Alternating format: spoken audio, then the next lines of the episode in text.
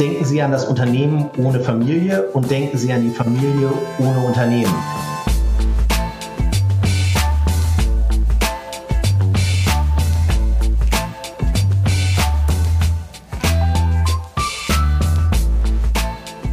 Herzlich willkommen zum Faktor A Podcast. Heute geht es um das Thema Nachfolge in Familienunternehmen und dazu begrüßen wir Florian Köhnen von der Topos Personalberatung aus Hamburg. Herzlich willkommen, Florian.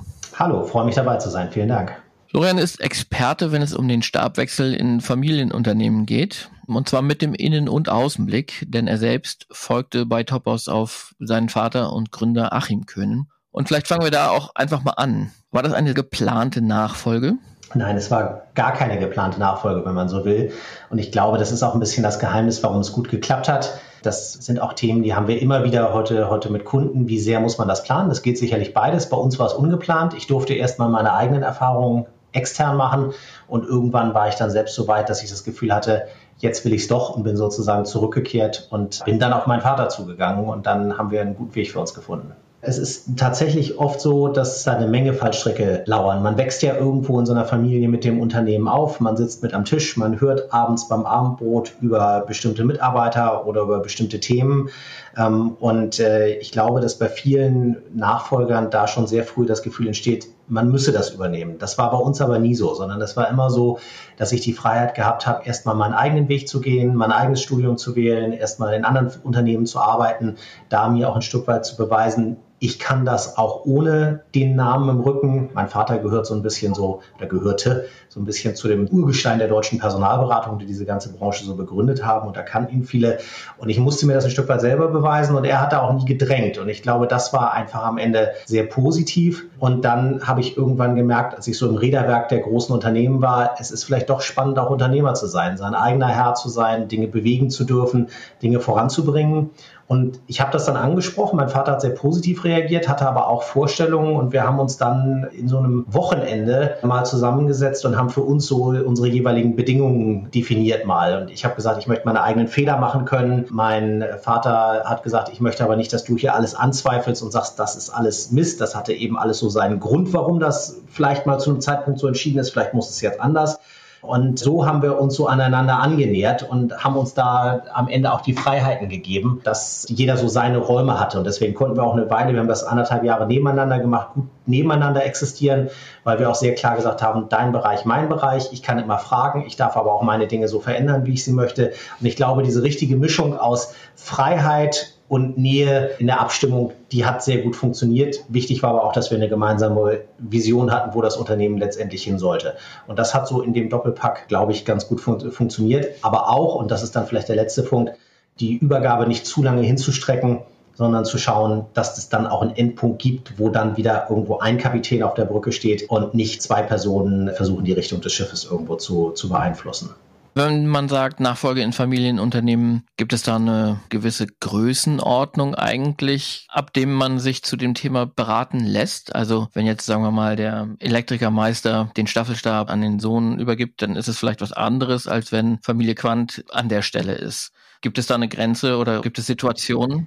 Ich glaube, es gibt keine Grenze. Ich glaube, es gibt keine Grenze. Und ich glaube, so unterschiedlich sind die Themen gar nicht zwischen den Quants und dem Elektromeister, weil am Ende menschelt es bei all diesen ganzen Themen. Und es gibt Ideen auf beiden Seiten, es knirscht an den gleichen Stellen.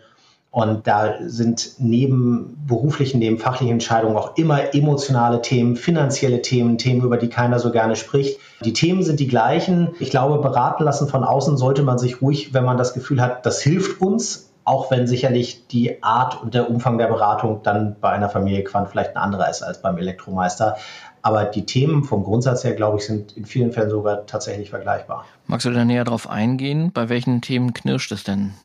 Also es knirscht, glaube ich, äh, erstmal bei den ganz banalen Dingen. Finanzielle, steuerrechtliche, erbrechtliche. Man muss über Themen sprechen wie Sterben, Vererben, Schenken, Bezahlen, was will der Senior vielleicht noch aus dem Unternehmen raushaben und solche Dinge. Das heißt, da sind emotionale Themen dabei, die schwierig zu besprechen sind in der Familie häufig. Es knirscht an solchen Stellen, will das Kind, der Sohn, die Tochter das überhaupt? Und da fällt es vielen Firmen schwer zu unterscheiden zwischen einer gesellschafterseitigen Nachfolge und einer unternehmensseitigen Nachfolge. Denn es kann ja auch durchaus ein Weg sein zu sagen, ja, als Gesellschafter tritt das Kind die Nachfolge an, aber es ist vielleicht gar nicht operativ in der Firma tätig oder ist vielleicht nur zu einem bestimmten Teil in der Firma tätig, holt sich aber jemanden an seine Seite, der das Kaufmännische oder das Vertriebliche oder das, was vielleicht dem Nachfolger nicht so sehr liegt, was der Senior alles aus einer Hand gemacht hat, dann eben abnimmt. So, und das können unterschiedliche Wege sein. Und da gibt es häufig unterschiedliche Ideen und auch Erwartungen und da kann es schon mal ganz kräftig knirschen dann. Es gibt immer so einen Spruch, den wir regelmäßig nutzen, wenn wir mit solchen Firmen, mit solchen Familien sprechen, gerade im Mittelstand. Und der heißt, denken Sie an das Unternehmen ohne Familie und denken Sie an die Familie ohne Unternehmen. So, was soll das heißen? Das soll heißen, man muss sich einerseits überlegen, was ist das Beste für die Familie? Also man sollte niemanden reindrängen in so eine Rolle. Nur weil drei Generationen vorher ein Unternehmen geführt haben, muss das nicht heißen, dass die vierte Generation das auch tun muss und dazu befähigt ist. Und auf der anderen Seite muss man eben auch das tun, was für das Unternehmen das Beste ist. Und das kann auch heißen, das Unternehmen zu verkaufen. Das kann heißen, eine gemischte Geschäftsführung aufzustellen. Das kann sein, dass die Familie sich auf eine Gesellschafterrolle zurückzieht. So, also da gibt es eine Menge Variablen, über die man irgendwo reden und nachdenken sollte, wobei reden, glaube ich, das Schlüsselwort ist. Man muss über diese Dinge sprechen und manchmal ist es auch ganz gut, wenn man das tut in Begleitung eines Profis oder eines Moderators oder eines Externen, der die Dinge durchstrukturieren kann und dann vielleicht auch gucken kann, dass man Kompromisse miteinander findet, wo beide Seiten sagen, ja, damit können wir leben und in so einem Setting können wir uns so eine Nachfolge dann tatsächlich vorstellen. Wenn ich mir das so anhöre, dann sind das ja grundsätzlich alles Gesprächsthemen, die man sowieso irgendwie hat. Ne? Also über das Sterben muss man irgendwann sprechen. Was macht man, wenn man nicht mehr jeden Tag ins Büro geht? Darüber muss man irgendwann sprechen. Vielleicht dann nicht mit den Kindern, sondern mit dem Lebenspartner oder Lebenspartnerin. Will der Nachwuchs das überhaupt? Stelle ich mir sehr interessant vor, weil früher war die Tradition ja sicherlich so, dass die Nachfolger auch ja ganz streng darauf vorbereitet wurden. Ne? Ja, es gibt es in vielen Unternehmerfirmen immer noch.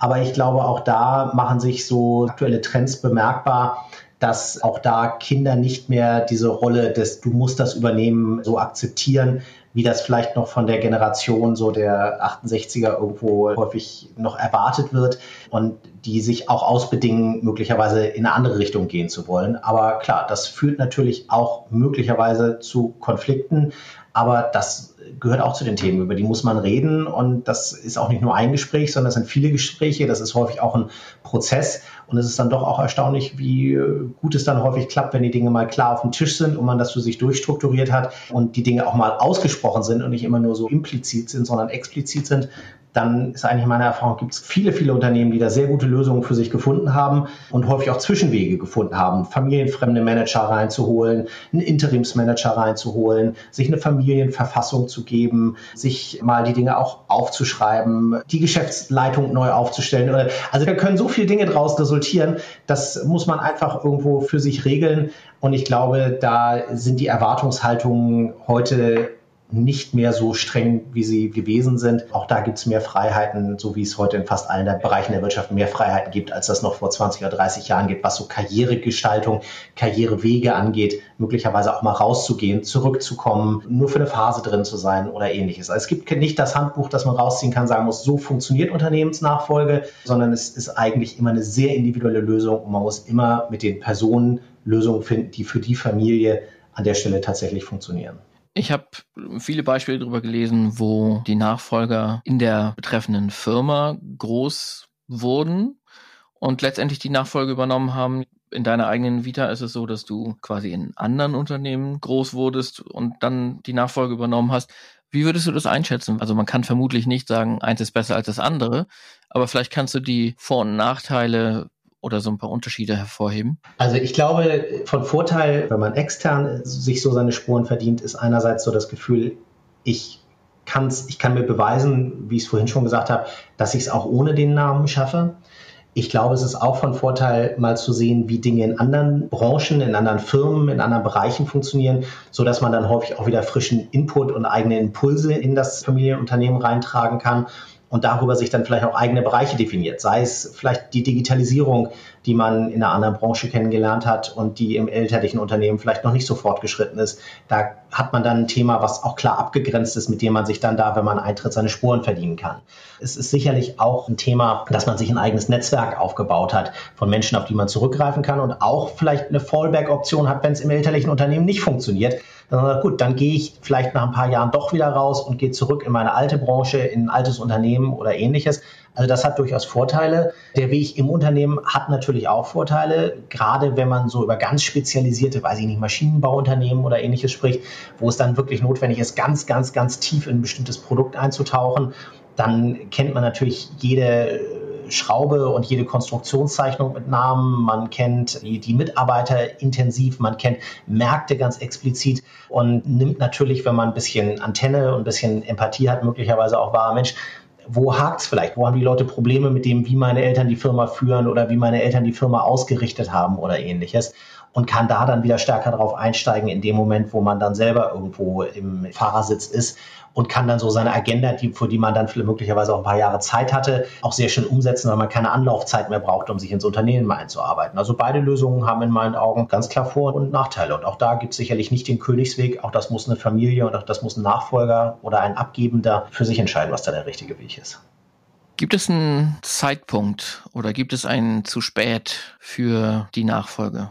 Wenn es familienintern sein soll? Also ich glaube, es gibt definitiv ein zu spät. Ich glaube, es gibt wahrscheinlich ein zu früh, wobei häufig solche Situationen auch gut funktionieren, wenn Leute vielleicht müssen, weil irgendwo in der Familie vielleicht irgendwas vorgefallen ist, das dafür sorgt, dass sie schnell in so eine Führung rein müssen. Aber ein zu spät, das war ja deine eigentliche Frage, gibt es mit Sicherheit. Das sehen wir auch immer wieder bei Firmen. Dann haben Unternehmen so viele Ausfahrten verpasst, sei es in Organisation, sei es in Recruiting, sei es in Produkten oder ähnlichem weil da jemand auf dem Sitz gesessen hat, der einfach in einer anderen Zeit groß geworden und erfolgreich geworden ist und da Dinge in Führung, in Produkten, in Marktthemen irgendwo verpasst hat. Und dann ist die Firma wirtschaftlich angeschlagen, dann ist die Übergabe schwierig, weil sie eben auch unter einem Druck erfolgen muss.